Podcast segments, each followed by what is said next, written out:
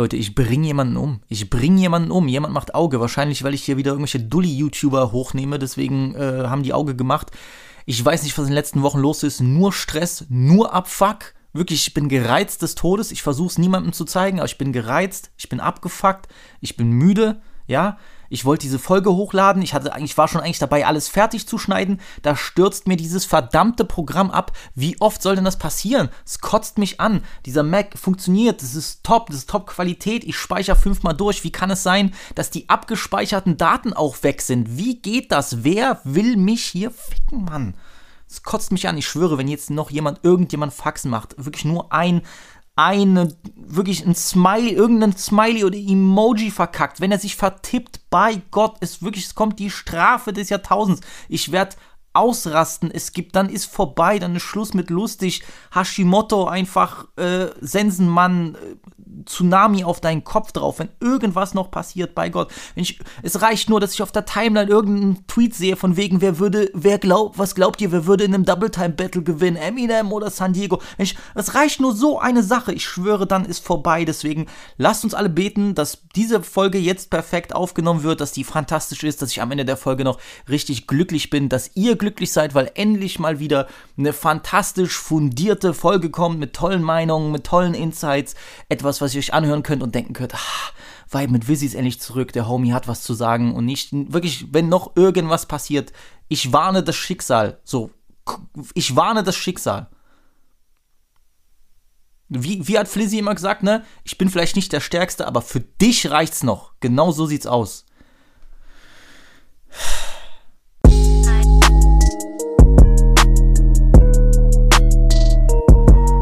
Willkommen bei Weiben mit Vizzy, dein neuer Lieblingspodcast. Shit. Damn, son, where'd you find this?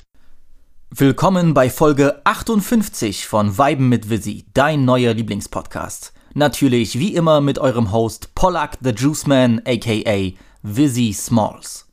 Uncrushable, untouchable, Bruder, wer auch immer das ist. Warum, warum habe ich nichts von ihm gehört, Alter? Richtige Rap-Stimme, Alter.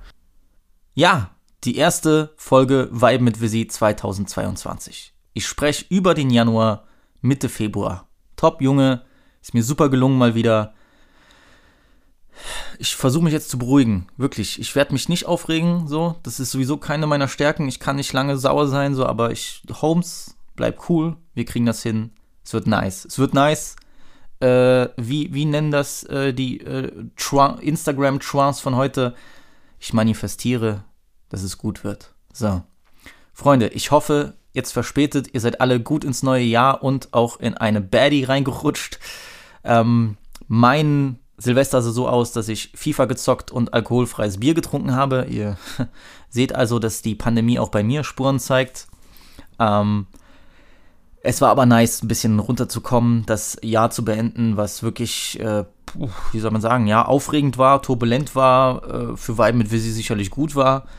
Ähm, ich war in Polska, äh, bei uns waren ja die Kinos zu, paar Monate lang. Bei uns, äh, wir hatten als Dresdner, wir haben ja eigentlich so mit den größten und schönsten Weihnachtsmarkt in ganz Deutschland und äh, ja, es ist halt trotzdem eine schöne Sache, da mal durchzuschlendern, sich irgend so ein Handbrot zu gönnen oder gerade bei uns hier, da gibt es jedes Weihnachten eigentlich einen Stand. Ich glaube, der ist aus Peru, wenn ich mich nicht irre, sind solche richtigen, äh, so richtig coole Homeboys, die machen ähm, oh, wie soll man das nennen? Das sind ja keine richtigen Tacos oder so, das sind solche überbackenen Patatas, Fritatas, wie auch immer, die sind brutal lecker und das ist jetzt schon das zweite Jahr, dass es nicht ging, deswegen in Polen, in Breslau, ähm, hab meine Family gesehen, hab äh, den ersten Weihnachtsmarkt des Jahres gesehen, äh, bin auch ins Kino gegangen, hab mir den Spider-Man gegönnt, um ein bisschen up-to-date zu sein, aber über die ganzen Sachen, die, über die werde ich dann vielleicht nochmal mal später mit dem Herrn Jakob sprechen in einer Filmfolge. Jedenfalls ein versöhnliches Ende 2021 gehabt. Ich sag's jetzt auch mal so, ich wollte vor Ende des Jahres nochmal Gas geben. Ne? November, ähnlich wie Januar, wieder mal so eine lange Pause. Ich will nicht diese Vibe mit Visi Folgen Pausen länger laufen lassen, aber ich bin einfach in so einer kann man das sagen, Transition-Phase, wo du halt einfach auch Wochen hast, äh, wo viele, viele Dinge dann doch wichtiger sind als weil mit Visi. Mein Kopf sagt was anderes, aber, aber so der Terminkalender, äh, der sagt dir, nein, du musst jetzt die und die Dinge erledigen. Und äh, ich wollte einfach vor Ende des Jahres nochmal Gas geben, ein paar äh, Banger-Folgen raushauen, ne? die, die Miles-Review, ähm, die Filmfolge mit Jakob, die die ich wirklich auch rückblickend nice fand, muss ich ehrlich sein. Und auch nochmal äh, der Jahresrückblick. Also die Jungs waren da, haben da so tolle Arbeit geleistet. Auch jetzt äh, besten Gruß hier an die, kann man ja so sagen, Vibe mit Visi Community. Leute, äh, auch für eure Einspielungen, eure Einsendungen, ja, für äh, Album des Jahres, Song des Jahres, dergleichen. Danke nochmal, ja. Also ohne euch wäre das hier schwer vorstellbar. Ihr habt Tolles geleistet und äh, ja, Riri hat das ja passend formuliert, ohne ohne Bad Bitches, da wären wir verloren. Ich glaube, das war der, das war ein tolles Abschlusswort für das Jahr 2021 und ist auch so ein Denkanstoß, den wir, den wir mit ins neue Jahr nehmen sollten. Deswegen, ich sag mal ganz bescheiden, mir und uns ist dieses, äh, ist dieser Jahresabschluss und die letzten Folgen sehr gut gelungen. Ja, auch wenn jetzt schon der Februar anbricht, beziehungsweise eigentlich schon es Mitte Februar ist, ähm, will ich in dieser Folge auf den Januar zurückschauen. Denn der Januar 2022 war musikalisch der vielleicht ereignisreichste Monat seit langem. Ich lehne mich mal aus dem Fenster und sage, dass es musikalisch auch der beste Monat seit langem war.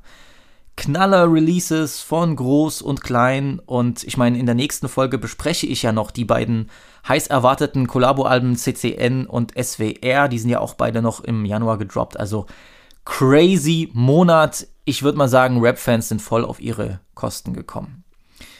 Aber für den wohl lautesten Knall im noch frischen Jahr 2022 hat The Weeknd gesorgt. Denn der hat wie aus dem Nichts sein neues Album Dawn FM gedroppt. Ähm, dieses Album-Release, auch wenn es nur mit, ja, was waren das, paar Tagen Vorankündigung kam, ist ein besonderes für mich und auch ein besonderes für diesen Podcast. Denn der große RN-Pop-Blockbuster After Hours war das allererste Album, das ich damals bei Vibe mit Visi reviewed habe. Das war Ende März 2020. Und ähm, ja, ihr könnt euch erinnern, die allererste Folge sicher vielleicht auch ein bisschen weniger souverän unterwegs als jetzt. Der, der Anfang von einem Projekt, das mir wirklich äh, unfassbar nah am Herzen liegt. Und ähm, auch rückblickend, ja, ich, ich weiß, ich war damals schon begeistert von dem Album, ich war aber trotzdem, also ich habe schon gesagt, es ist ein sehr, sehr gutes Ding, aber gleichzeitig war ich dann doch etwas, naja, reserviert, ne? Ich dachte mir, okay, Fokus legen wir trotzdem auf Rap. Ich meine, ich habe in derselben Folge noch Atlantis reviewed und äh, ich glaube, Jock Air Album, wie auch immer, ein paar andere Sachen waren dabei, aber ey, so nach fast zwei Jahren und, äh, und, und diesem unglaublichen Album-Rollout plus der Super Bowl-Performance im letzten Jahr von The Weeknd, muss ich echt sagen, es ist fantastisch gealtert. Ja, also ein äh, After Hours ist ein Album mit unglaublichen Bangern und fantastischer Produktion. Ich habe ja The Weeknds Musik seit den äh, Trilogy-Zeiten, wann war das? 2011, 2012 herum verfolgt und damals schon ja, nicht nur gemocht, schon, schon geliebt, ja, aber ich muss ehrlich sein, seit After Hours und, und, und dieser Verbindung zum Podcast habe ich irgendwie noch mehr Respekt, noch mehr Liebe für ihn als Künstler und vor allem eher doch eine stärkere persönliche Bindung. Ja, also vorher. The Weeknd war The Weeknd, er ist halt dieser, er ist der große Popstar, der, der eben damals aus Toronto kam, die so eine bestimmte Art von RB mitbegründet hat, die sich ja damals auch durch durch den US-Rap gezogen hat, wie kaum was anderes. Also das ging ja alles einher, so ein bisschen zusammen verwoben, auch mit dem Aufstieg von Drake, beziehungsweise dem, dem, dem Aufstieg zum endgültigen Superstar 2011. Ähm, aber jetzt, jetzt irgendwie denke ich mir, ey, Abel, Homie, ähm, danke für das, was du machst und danke, dass deine Musik so krass mit mir resoniert. Ähm, er ist einfach schon länger einer der größten Künstler der Welt. Aber eben anstatt sich auf diesem Superstar-Status auszuruhen, den er wirklich schon seit fünf, sechs, sieben Jahren hat, seit fünf Jahren auf jeden Fall, seit äh, äh, I Can Feel My Face und die, der ganze Spaß, wobei das auch schon sieben Jahre her, Jesus Christ. Seitdem er diesen Superstar-Status hat, arbeitet er trotzdem kontinuierlich weiter. Er, er er entwickelt sich weiter, er, er stagniert nicht und das ist, hat, da ringt er mir einfach so viel Respekt ab. Es ist crazy. Ich, ich bin unglaublich begeistert davon, wie er als einer der größten überhaupt immer noch so besessen daran arbeitet, einer bestimmten künstlerischen Vision nachzugehen. Seiner ganz eigenen künstlerischen Vision. Und genau das kann man auch über sein neues Werk Dawn of M sagen. Es gab einige Diskussionen über das Cover, das ihn als alternden Mann mit grauen Haaren und verschrumpelter Haut zeigt, aber ich finde, es passt perfekt. Es ist kein Bild, das man sofort liebt, weil es beim Betrachten ein unangenehmes Gefühl auslöst. Ich meine, wir haben den sonst so cleanen, gut aussehenden Sänger, der hier einfach nur zu einem müde dreinblickenden Stück Fleisch reduziert wird. Und äh, vielleicht konfrontiert das Bild uns auch mit unserer eigenen Sterblichkeit und äh, damit, dass unsere jugendliche Schönheit nicht für immer währt. Kann sein, muss nicht sein. Es ist aber ein, ein faszinierendes Bild. Es ist ein Cover, das ähnlich wie das seines Vorgängers After Hours einen bleibenden Eindruck hinterlässt. Ich habe mich sehr, sehr bedeckt gehalten, was meine Meinung zu dem Album angeht. Ich habe nichts gepostet, ich habe nichts geschrieben, ich habe nichts gesagt. Ich wollte mir alles für diese Folge heute aufsparen. Und auch wenn ich nicht allzu viel vorwegnehmen will, ich sag's ehrlich, ich kann mich kaum zurückhalten. Nicht ein einziges Wort über Dawn of M zu verlieren, war eine, fast eine Tortur. Ist echt so. Deswegen, ich sag nur so viel. Ladies and Gentlemen, ich glaube, wir haben hier einen Alltimer. But what's the rush? Just relax and enjoy another hour of commercial-free music on 103.5 Dawn FM. Stay tuned.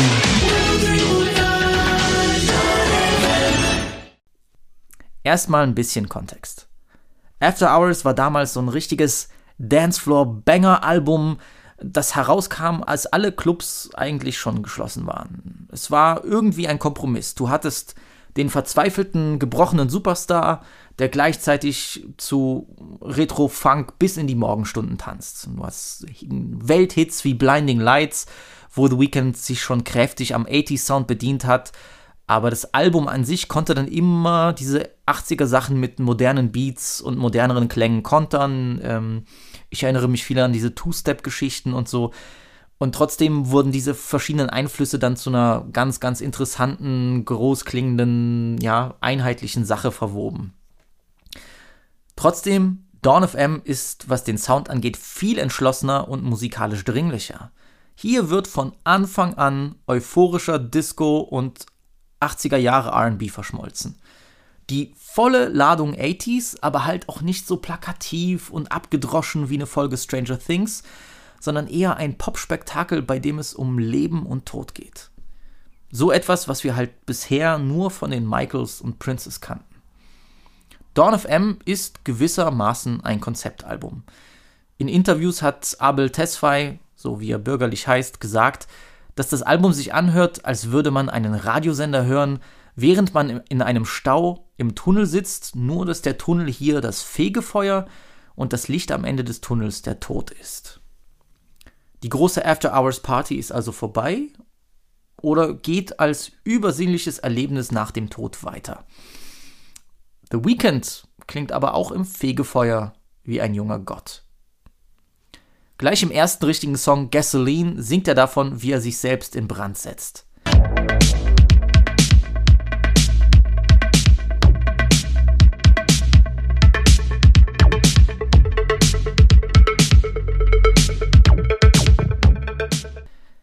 Als ich den Song zum ersten Mal gehört habe, wusste ich, dass wir es hier mit etwas ganz, ganz Besonderem zu tun haben. Leute, die Produktion klingt wie das teuerste, das sauberste und glanzvollste, was Musik heutzutage erreichen kann. Das ist nicht mehr nur ein Chart 80s Banger, sondern wirklich die Verinnerlichung einer, einer Stilrichtung. Abel singt hier mit äh, ja, UK-Akzent und tiefer Stimme, wie einst Deepesh Mode in ihrer Prime. It's 5 a.m. my time again. I've soaken up the moon, can't sleep.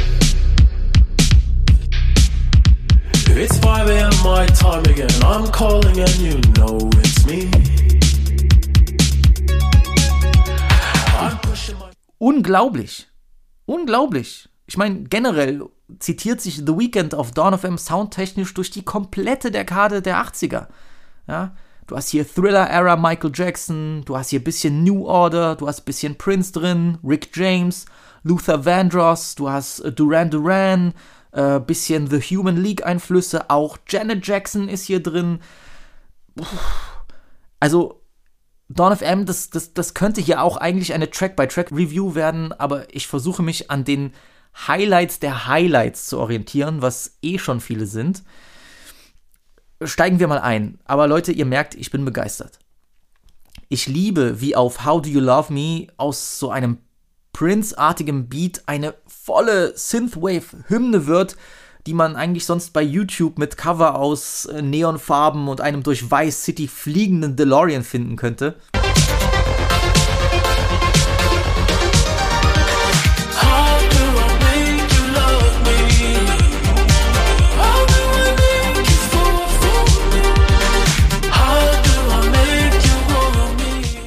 Generell, das Sequencing des Albums ist phänomenal, wie hier der Track fließend in die erste Leadsingle Take My Breath Away übergeht, ist wirklich große Klasse.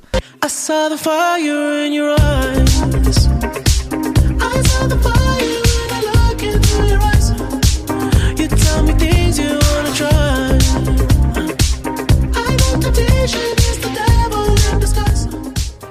Der Song wurde für das Album nochmal erweitert und äh, als Single war der okay, aber hier im Gesamtkontext wirkt der Track nochmal deutlich besser. Ich meine, das ist doch brutal catchy. Ich, die Hook, okay, das klingt fast schon vielleicht ein Ticken zu Bruno Mars mäßig, aber die Parts und so und wieder dort reingeleitet, ah, das ist wirklich, das, Leute, das ist, das ist wirklich, es geht, es gibt, danach kommt nichts mehr, es geht nicht besser, ja, es geht einfach nicht besser. Und dann gleich danach kommt The Weeknd mit einem Funkfeuerwerk namens Sacrifice um die Ecke. Leute, das würde Daft Punk zu Tränen rühren. Also die, die Produktion auf dem Song erinnert richtig stark an das äh, Random Access Memories Album von Daft Punk. Ähm, da war doch, glaube ich, Lucky drauf, ne, mit Pharrell. Ihr, ihr, wisst, was ich meine. Das kam 2013 raus. Das hat ja auch so Daft Punk und, und, und hat da so richtig so ein Funk-Album gedroppt. Äh, so klingt das hier. I was born in a city where the winter nights don't ever sleep. So this love.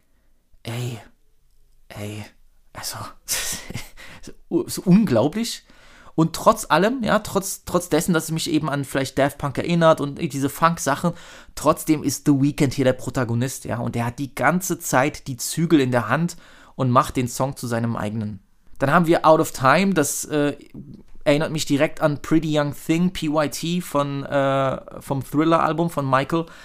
Äh, so, so, so eine richtige äh, Pretty Young Thing ähnliche zuckersüße Ballade, die niemand so gut wie The Weeknd hinkriegen könnte. Das ist wirklich so 1982 rosa Flamingo auf weißem Cover-Vibe, aber perfekt umgesetzt. There's so much trauma in my life. I've been so cold to the ones who love me, baby. I look back now and I Zwei meiner absoluten Favorites haben die wohl am modernsten klingenden Produktionen. Zum einen ist das der unglaubliche Toxic Love Dance Floor Banger Best Friends. You're my best friend now.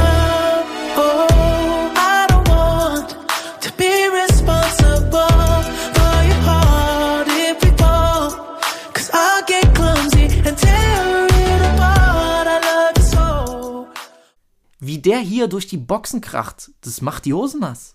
Das macht die Hosen nass. You don't wanna have sex as friends no more. Uhu, was für ein Knaller. Jesus. Und wenn ich bei dem Track noch nicht meinen Verstand verloren habe, dann spätestens bei Is There Someone Else? Ach, Junge.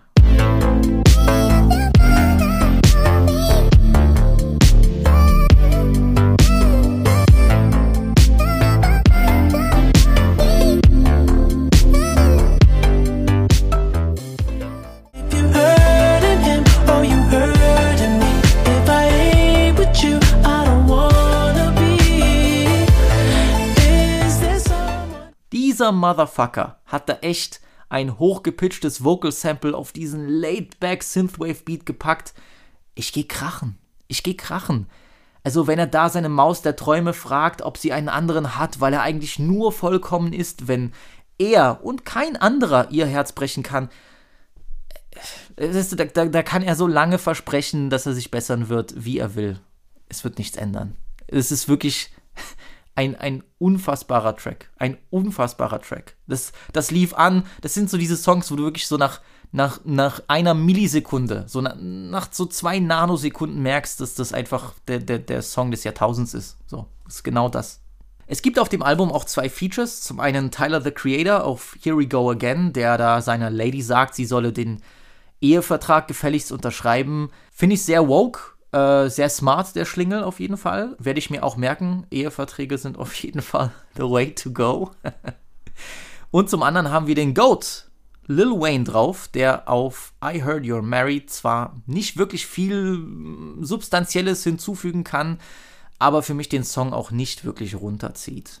Ich sag's mal so, ohne Tyler und Weezy hätte das Album auch null an Qualität verloren.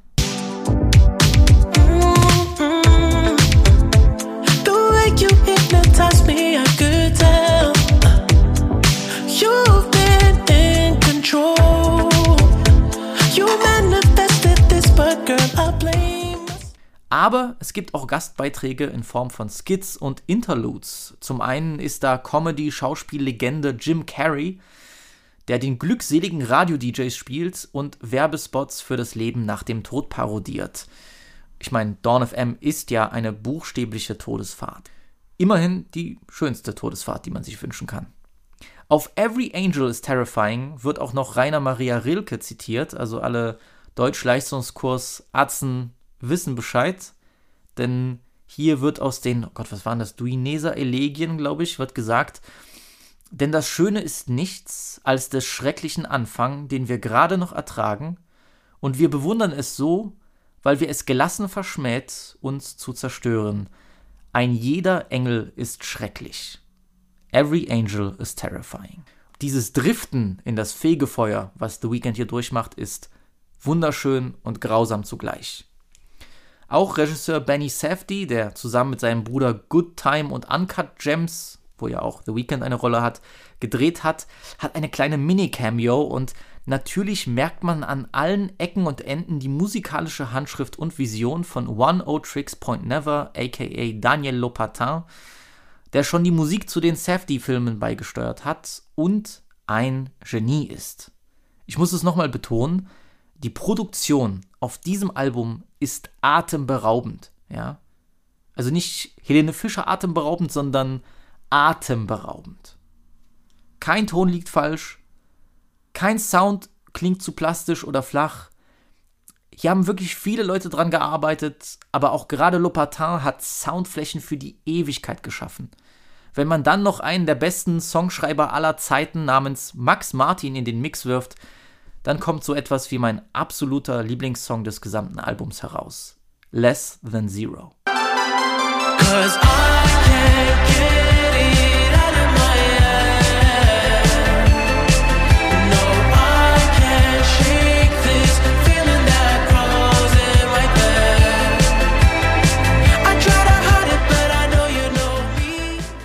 Ich sag's ehrlich, mich hat's hier beim ersten Hören sofort erwischt.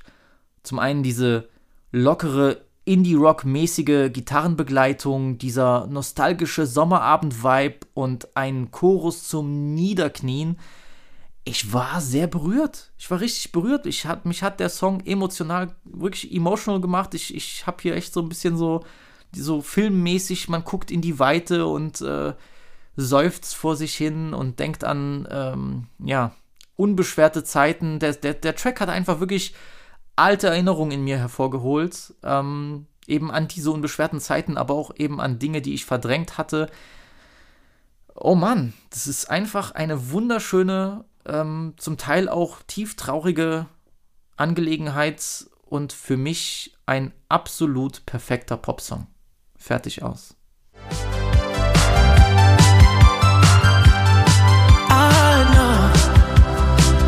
I'll always be less than zero. Oh yeah. You tried your best with me, I know. Dawn FM ist sicher das ambitionierteste Projekt von The Weeknd, was Sound und Umfang angeht und auch vielleicht die effektivste Platte, die er seit Trilogy veröffentlicht hat.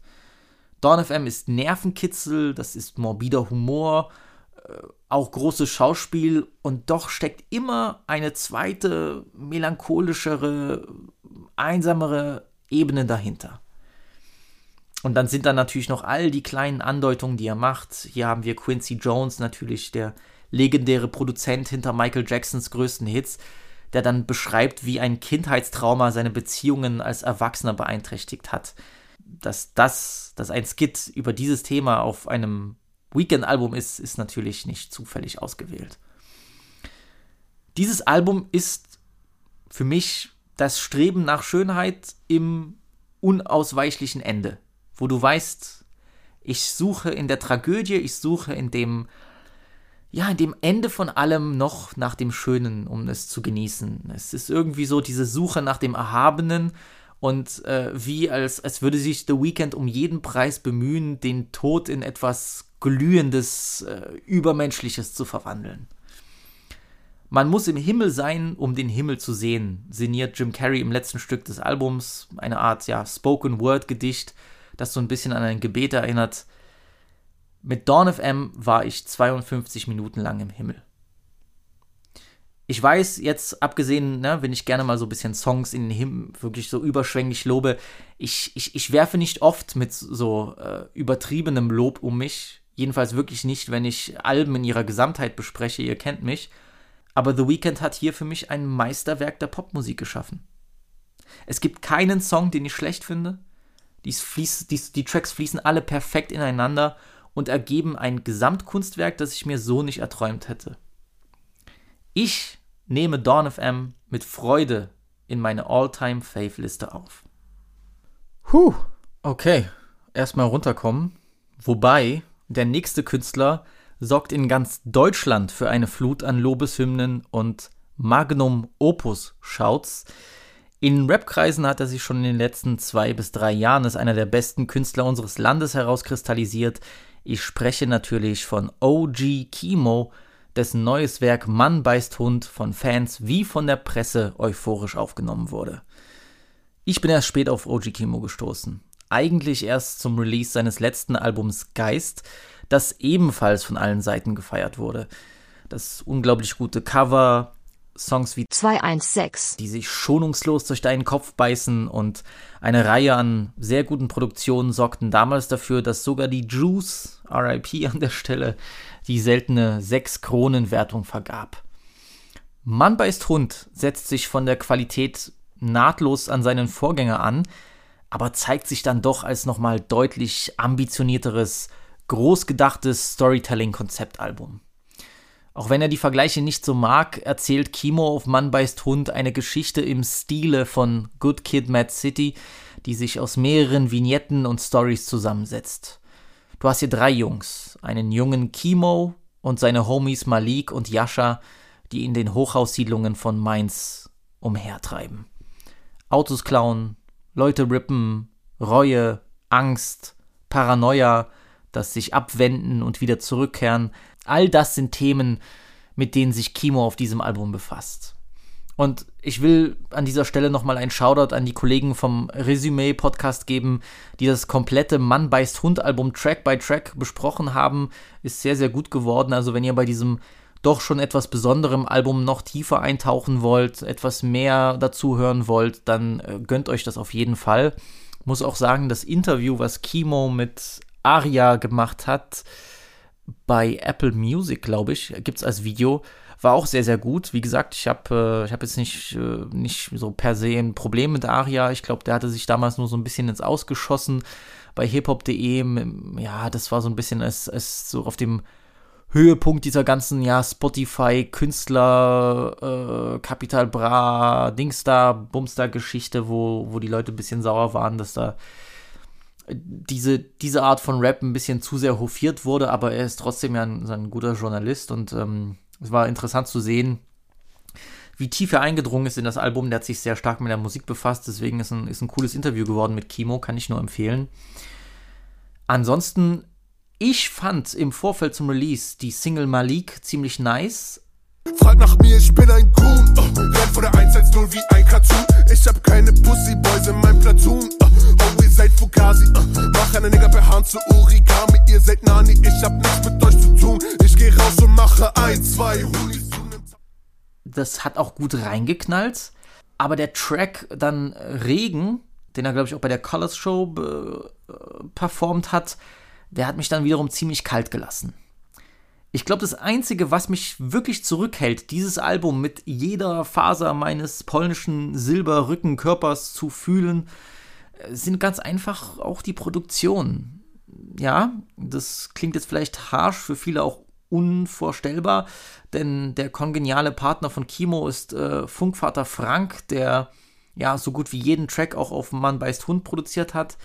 Und ich weiß, dass er ein sehr hohes Ansehen innerhalb der Szene genießt und es ist halt auch leicht zu verstehen, wieso. Er macht grimy Beats mit abwechslungsreichen Elementen. Da ist so eine gewisse Rawness drin, wie man sie normalerweise eben von so wirklich Independent Deutschrap gewöhnt ist. Und an vielen Stellungen, an vielen Stellen hat man dann schon diese Rückbesinnung auf klassische Sounds aus goldenen Zeiten.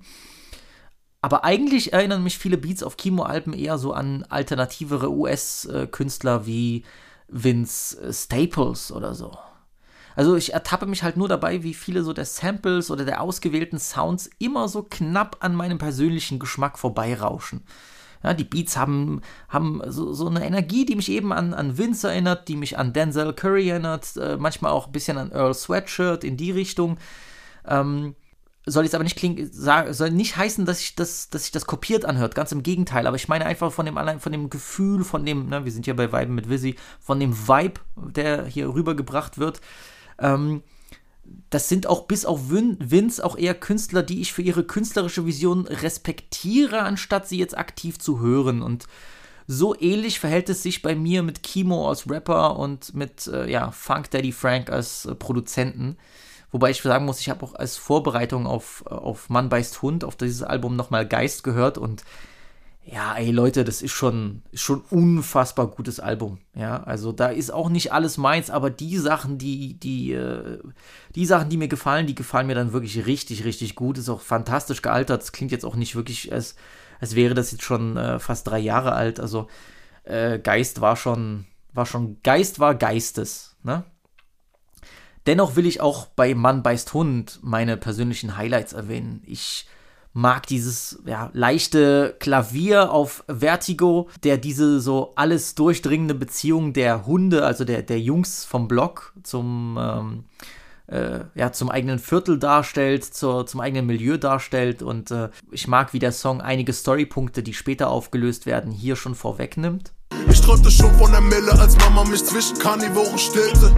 Lange vor Chrom auf den Grills, lang bevor ich fremde Wohnungen filzte. Wusste ich nicht, wie man Portemonnaies füllt, doch ich hatte die Vision und die Skills. Niggas haben die Flinte im Mund. Grinsen und bringen. Der Banger und der beste Beat des Albums für mich ist eindeutig Sandmann. Huh. Ich lebe in der Welt voll Hunde. Was will ich mehr, oh? Alles, was ich kenne, ist Berg, halt dich fern, oh. White Tee, Militär, macht die Bilder leer, oh. Er hat T-Schlaf so einem Ginner-Shirt, deshalb nennen sie ihn den Sandmann. Niggas wissen wer, oh. Meine Vorväter kamen übers Meer. Das klingt wie eine dreckige Version von einem Scott Storch Oriental-Beat und ich finde Kimo float hier auch unfassbar gut. Äh, ich muss als alter Kunstfan natürlich auch folgende Line erwähnen. Nigger kommt und macht auf Intensivsträfling. Okay, wo sein Körper war, ist jetzt ein Keith Haring. Okay, ja. Keith Haring, ja, man kennt ihn. Wenn ihr nicht wisst, wer das ist, wenn ihr den googelt, werdet ihr sofort die Sachen von ihm erkennen. Seine Kunst, der, der macht gerne diese Umrisse von Menschen und Objekten. Äh, das ist so ein bisschen sein Markenzeichen. Gleichzeitig auch eben die Umrisse, der, der Kreideumriss von Leichen, Leichen auf der Straße durch die Polizei. Es ist halt so ein bisschen ne, die intellektuelle Art, jemandem zu sagen, dass man ihn ermordet. Mit dem Song Vögel liefert Kimo aber eine Meisterleistung im Storytelling-Bereich ab. Äh, das Instrumental gefällt mir sehr, sehr gut. Das klingt hier fast wie so ein Mafioso-Rap-Beat, auf dem Nas 1996 so seine, seine Escobar-Lines gerappt hätte. unglaublich. Ja, in diesem Plan spiele ich jetzt schon seit Jahren. Ich komme aus Ecken, die du kennst, weil diese Pussys drüber rappen. Ich kann mich dran erinnern, guck, wir mussten uns verstecken. Doch der Keller roch nach Pisse, deshalb bufften wir auf Treppen. Mein Bro war Wochenende auf der Flucht vor dem Gesetz. Das ist wirklich, äh, das ist wirklich fantastisch. Äh, auf diesem Track geht es um den Selbstmord von einem seiner Jungs, was ja auch immer wieder auf dem Album angedeutet wird und wie Kimo hier Erinnerungen aus der Jugend nachzeichnet und diese jugendliche Wut darstellt, das gehört wirklich mit zum ergreifendsten, was deutscher Rap jemals hervorgebracht hat. Also ich sag's ehrlich, dieser Song, dieser Song Vögel ist ein Instant Classic Deutschrap-Track. Wirklich. Ich kann also absolut nachvollziehen, warum für viele auch das gesamte Album Mann beißt Hund als Instant Classic angesehen wird, denn ja, es erfüllt irgendwie so viele Anforderungen von dem, was wir so ein, ja, top, top, top einzigartiges Album nennen würden. Und trotzdem kann ich nicht verneinen, dass da irgendwie so eine gewisse Distanz zwischen mir und dem Album herrscht. Ich habe ja, wie gesagt, beim Vorbereiten der Folge nochmal Geist gehört, äh, das dann auch nochmal viel öfter laufen lassen als Mann beißt Hund und ähm, gefällt mir am Ende dann doch nochmal echt einen Ticken besser als das neue. Ich bin aber gespannt, wie sich das entwickeln wird in Zukunft und ähm, auch wenn ich jetzt nicht sagen kann, dass ich es so vollkommen liebe, ich respektiere das absolut. Und ich meine, allein, also wenn wir ganz ehrlich sind, allein von der Ambition, von der Vision, von der Umsetzung ist es wirklich das interessanteste Deutschrap-Album der letzten Jahre. Also mit Abstand. Von einem, aber von einem Deutschrap-Juwel zum anderen. Unser Lieblings-chilenisch-polnischer Deutschrapper Sentino hat ein neues Album namens Aporophobia gedroppt.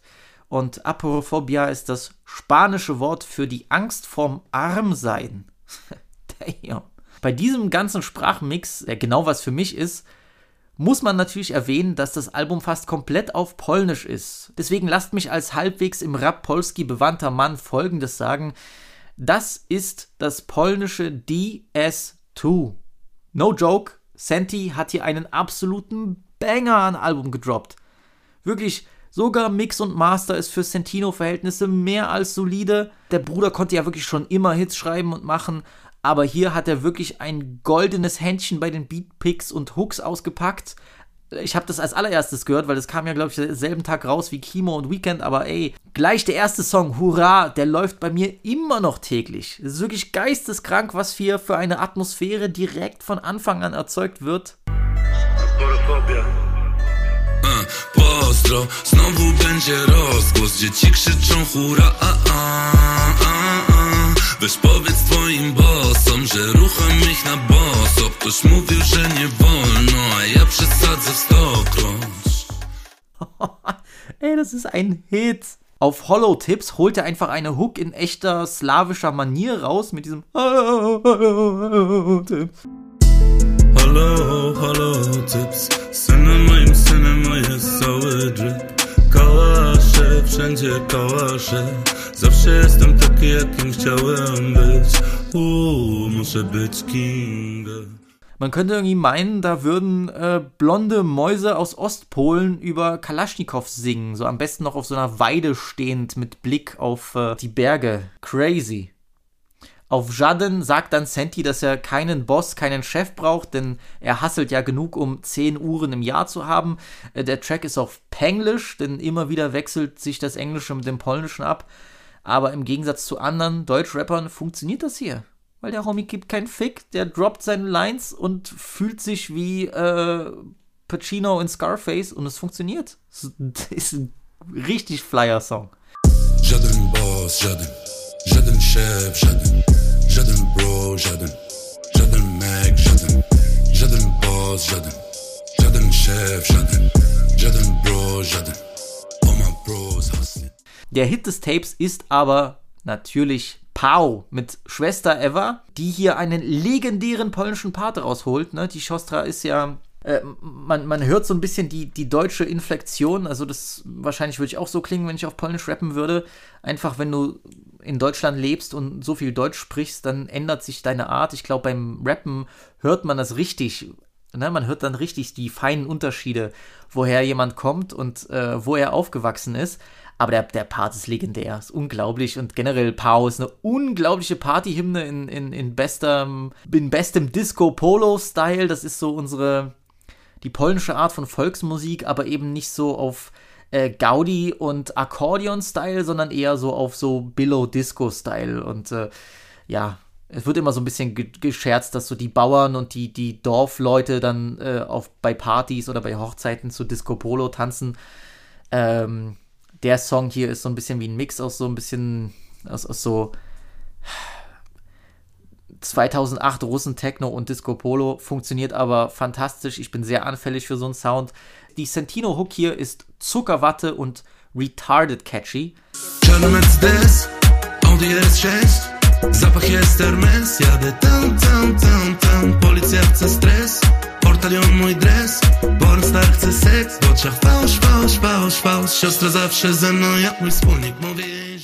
Meine polnische Cousine heiratet ja diesen Herbst und ich schwöre, ich werde den Track in die Playlist schmuggeln, komme was wolle. Ich werde dazu komplett steil gehen und ich werde ein Video machen und das auf die Vibe mit Visi Instagram-Page hochladen. Oder wenigstens in die Story packen. Ich schwöre das euch, versprochen. Das kommt. Pau, Schwester Eva, Sentino, ich werde mich dazu ratzevoll saufen und steil gehen. Die Story kommt. Von vorn bis hinten ein Fly-Ass-Album. Das ist ein polnischer Trap-Classic ohne Wenn und Aber. Da braucht mit mir auch kein Landsmann diskutieren, so. Die Wahrheit. Fertig aus. Sentino sagt ja auch in der Hook von Jackie Chan, ich bin ein junger Gott, Bitch, Sentino for President. Ganz ehrlich, würde ich so unterschreiben.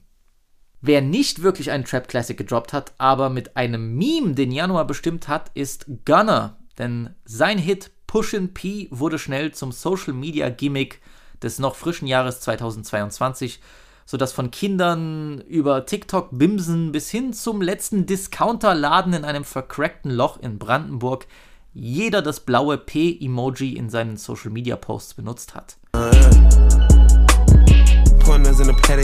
Piece.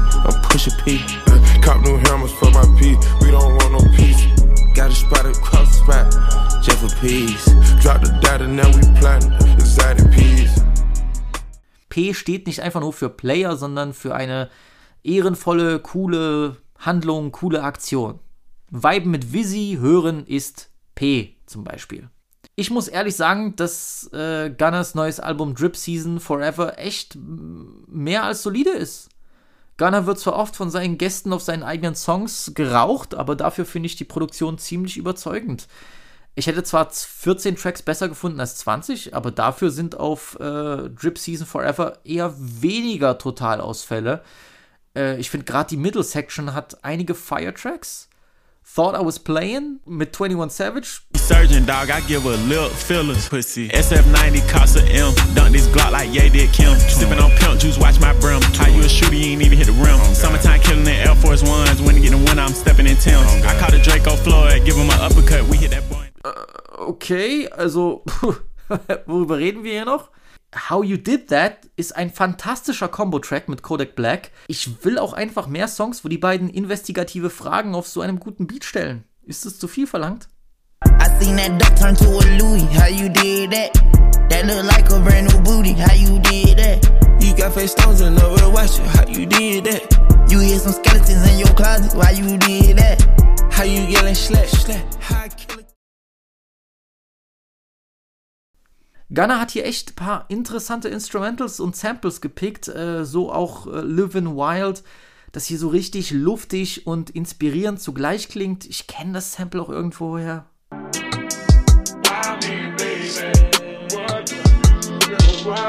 I just left the hospital, might need another liver. Kidney failures, I tell you, this shit couldn't be no realer. My body enjoys super million, so it's hard to clear my system.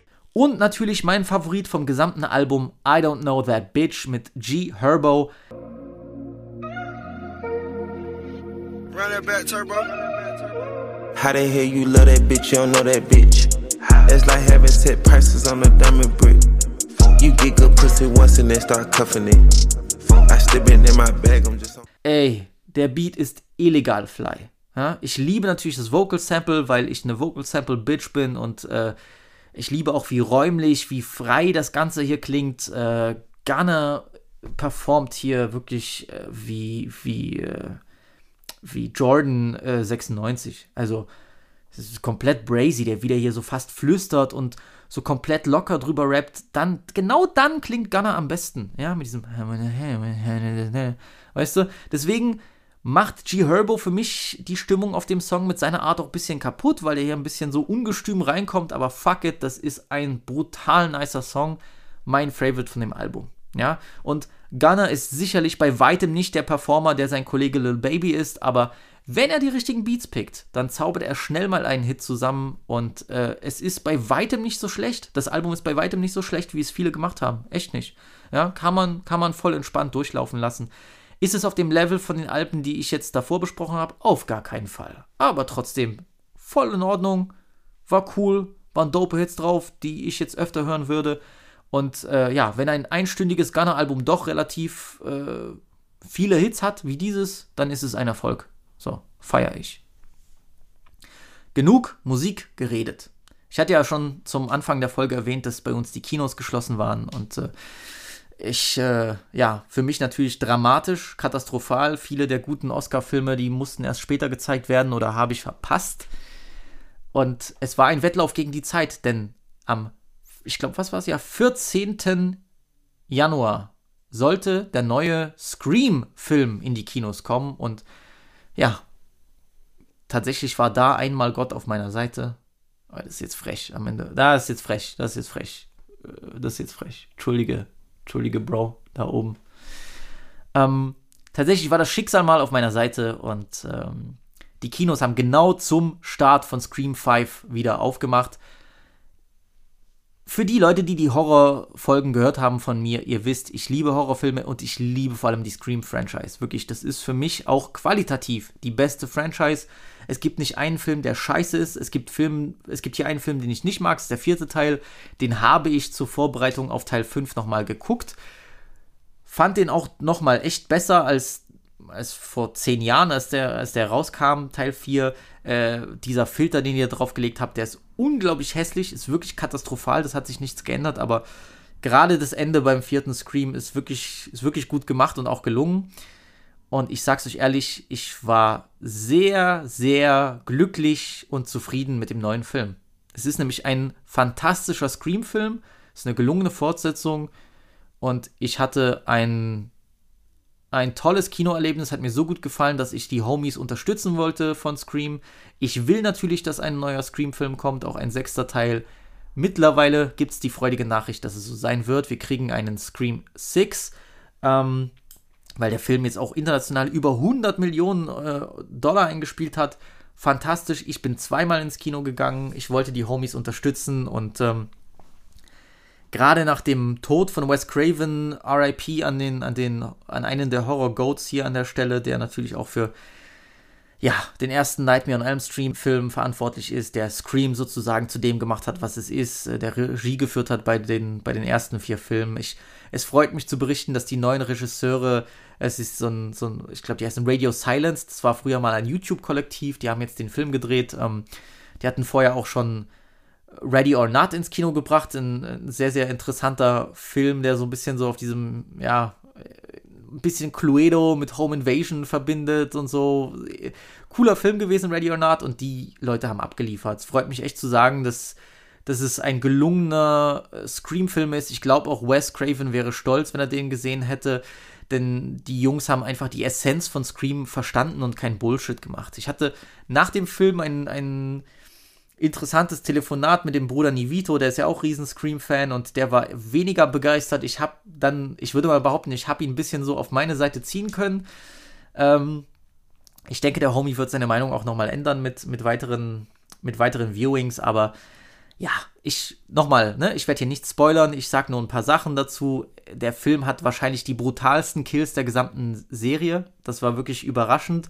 Nicht, dass ich das schlecht finde, ich begrüße das eher interessant, wie jetzt auch bei Halloween das der Fall war, dass die Kills dann doch nochmal deutlich härter werden. Ist aber schön, dass das bei Slashern wieder der Fall ist. Das brauchen wir eigentlich. Ähm, ich würde mir nur wünschen, vielleicht beim nächsten Film, dass wir wieder, dass ein bisschen mehr auf Spannung gesetzt wird, weil Spannung ist das, was gerade die ersten drei Teile, vor allem die 1 und 2, so besonders für mich gemacht hat. Die hatten so richtige Verfolgungsjagden, Chase-Sequences und hier gibt es gar keine Chase-Sequences. Ich glaube, das muss einfach bei einem Scream-Film dabei sein. Und ähm, es hat für mich den Film nicht jetzt schlechter gemacht, aber das wäre einfach so ein, so ein weil, weil, weil gerade Ghostface als Killer eignet sich perfekt für solche Geschichten. Du bist alleine im Haus, du musst dich im Haus verstecken, du musst rennen, du musst alles tun. Generell bei Slashern ist das der Fall. Also du brauchst hier eine gute Verfolgungsjagd. Ich hoffe, die denken dran bei äh, Scream 6. Ähm, das Casting fand ich super toll, ja. Äh, solche sympathischen Leute. Ich habe auch jetzt viel in den letzten Wochen auf deren Instagram gehangen, keine Ahnung wieso, auch bei den Regisseuren. Die haben so Cast-Fotos gepostet von den, von den Drehtagen. Ich finde die alle todessympathisch. Was sind das für Leute? Ich habe auch Interviews mit denen geguckt. Mein Gott, also generell unglaublich, wie Scream immer äh, es schafft, also wie die das schaffen, immer wieder gute Leute, sympathische Leute zu casten, die auch interessant sind.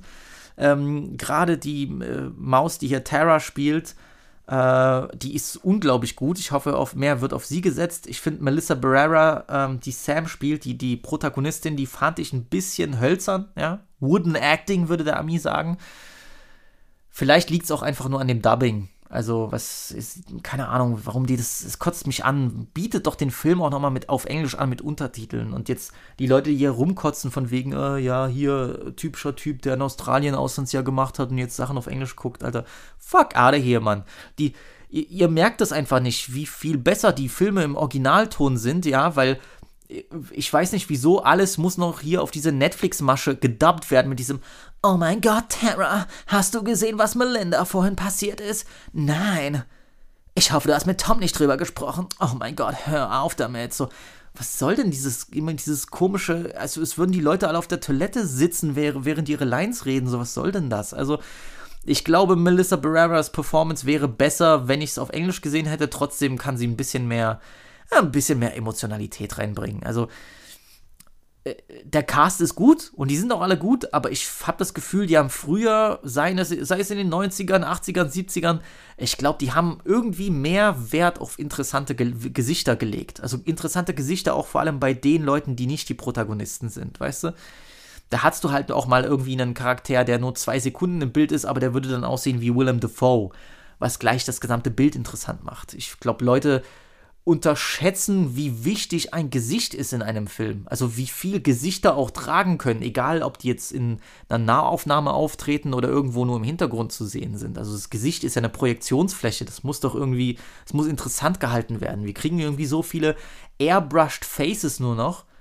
Was ist denn das? So, ich will, will hier keine TikTok-Bimse angucken, sondern ich will einen Dope-Ass-Slasher-Film mit interessanten Leuten. So, ich finde, ich finde gerade auch bei so Scream 1, ja, ey, Nev Campbell ist, ist die, ist, ist, ist so Crush for Life, Cutie for Life, ich liebe die Frau, ne, aber sie war ja auch damals nicht vielleicht so die, die typische 0815 glatt gebügelte Teenie-Maus, sondern äh, auch sie hatte einfach eine interessante Aura, ein interessantes Gesicht und hat sich dann zu einer der besten Final Girls entwickelt und das ist mit den anderen Charakteren in dem Film ja genauso. Also ihre beste Freundin Tatum ist interessant mit ihren großen Augen, Stu und Randy sind interessant.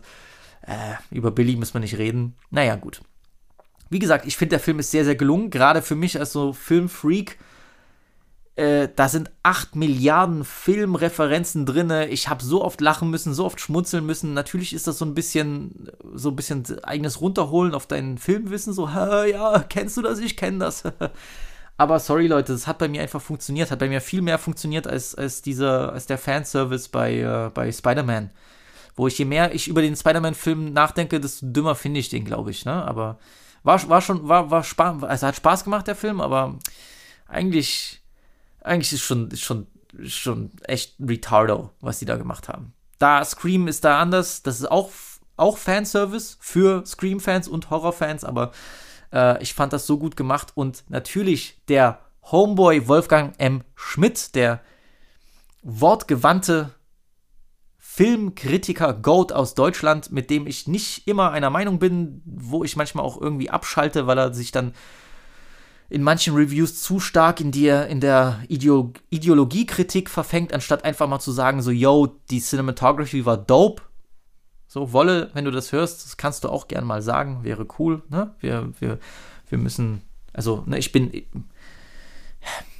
ich bin immer daran interessiert, ne, an, an intellektuellen Texten zu Filmen und Medien. Das ist wirklich interessant. Ich greife jetzt nicht immer darauf zurück. Ihr hört ja, wie ich manchmal rede bei bestimmten Sachen, aber äh, Wolle, ich glaube, es wird dir manchmal gut tun, einfach mal zu sagen, so, yo, ähm, Margot Robbie sah sehr nett aus in diesem Film oder sowas. Aber was ich sagen wollte, Wolfgang M. Schmidt hat im Gegensatz zu anderen YouTube-Reviewer-Dullis aus Deutschland, die diesen Film niedermachen, ja, weil die keine Ahnung haben und wahrscheinlich, wahrscheinlich sauer sind, weil das Herr der Ringe-Poster in ihrem Kinderzimmer da abblättert, die dann, die dann angepisst sind und das an Scream rauslassen. Der gute Homeboy Wolfie hat nämlich Scream 5 eine tolle Bewertung gegeben, ist eine fantastische Rezension, sehr, sehr interessant. Äh, sein Blick auch auf, naja, auf diese ganzen Meta-Ebenen in dem Film. Ich meine, Scream war immer Meta und äh, mittlerweile ist das ja gang und gäbe geworden, auch bei Marvel-Filmen, auch immer dieses Selbstreferenzielle mit reinzubringen.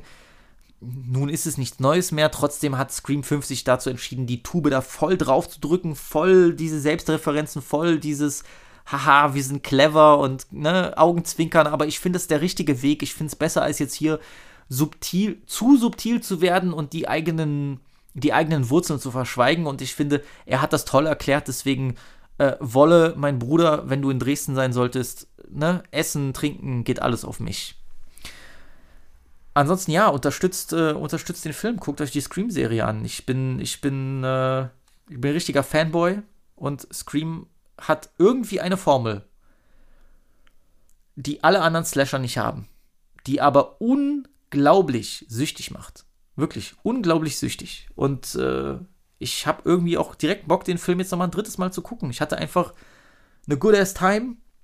Die haben es toll hinbekommen, diese neuen Charaktere äh, unterzubringen in einem Film, wo sie auch noch die alten reinholen müssen. Das ist ein sehr, sehr schwieriges Unterfangen, weil wir befinden uns jetzt beim fünften Teil von der Serie. Das merke ich ja bei vielen äh, Sequels von, von Ami-Filmen, wo einfach gerade bei den Superhero-Movies, wo probiert wird, noch alle möglichen Plotpoints, alle möglichen Storylines reinzudrücken und diese Filme explodieren fast in ihrer Länge und in ihrer, in, in ihren Handlungssträngen und ich glaube, das war hier auch nicht einfach. Und klar, ja, jemand wie Sidney ist nicht super lang in dem Film, aber ich sag's ganz ehrlich, es war die richtige Entscheidung. Man muss das nicht tot auspressen. Ich finde, was sie hinbekommen haben, ist, dass der Grund, ähm, warum sie wieder in diese Stadt zurückkehrt, wo all diese schlimmen Dinge passiert sind, all diese Morde zurück sind, der ist plausibel. Das ist gut erklärbar und ich, ich fand auch ihre Rolle voll in Ordnung und es war einfach schön, sie wiederzusehen, ohne dass ich jetzt auf Krampf sie den ganzen, den, den ganzen Film überlang brauche. Ich fand dadurch, da waren die Charaktere, die jungen Leute im Zusammenspiel mit Dewey, also David Arquette, der Dewey spielt, ich glaube, der hat noch nie so gut gespielt in, in seinem Leben. Ja, also tolle, tolle Performance. Ähm, das ist entertainend genug und ich hatte wirklich meinen Spaß und ich liebe diese Franchise und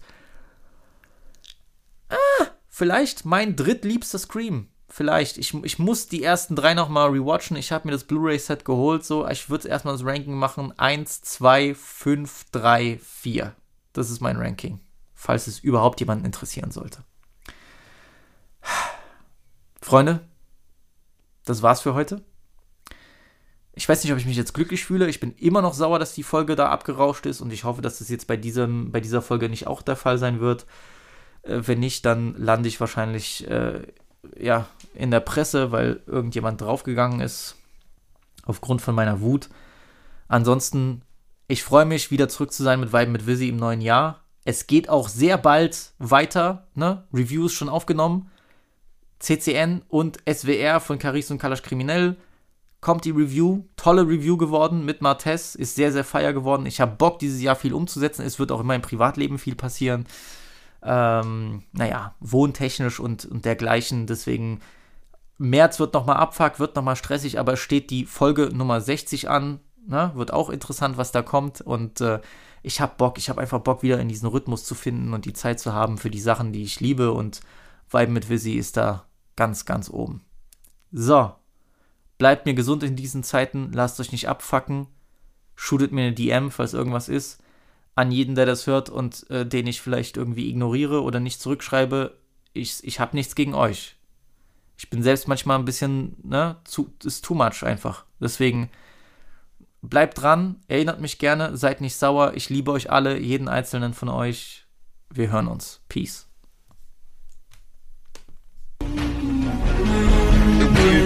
busy, busy, busy, busy, busy, busy, busy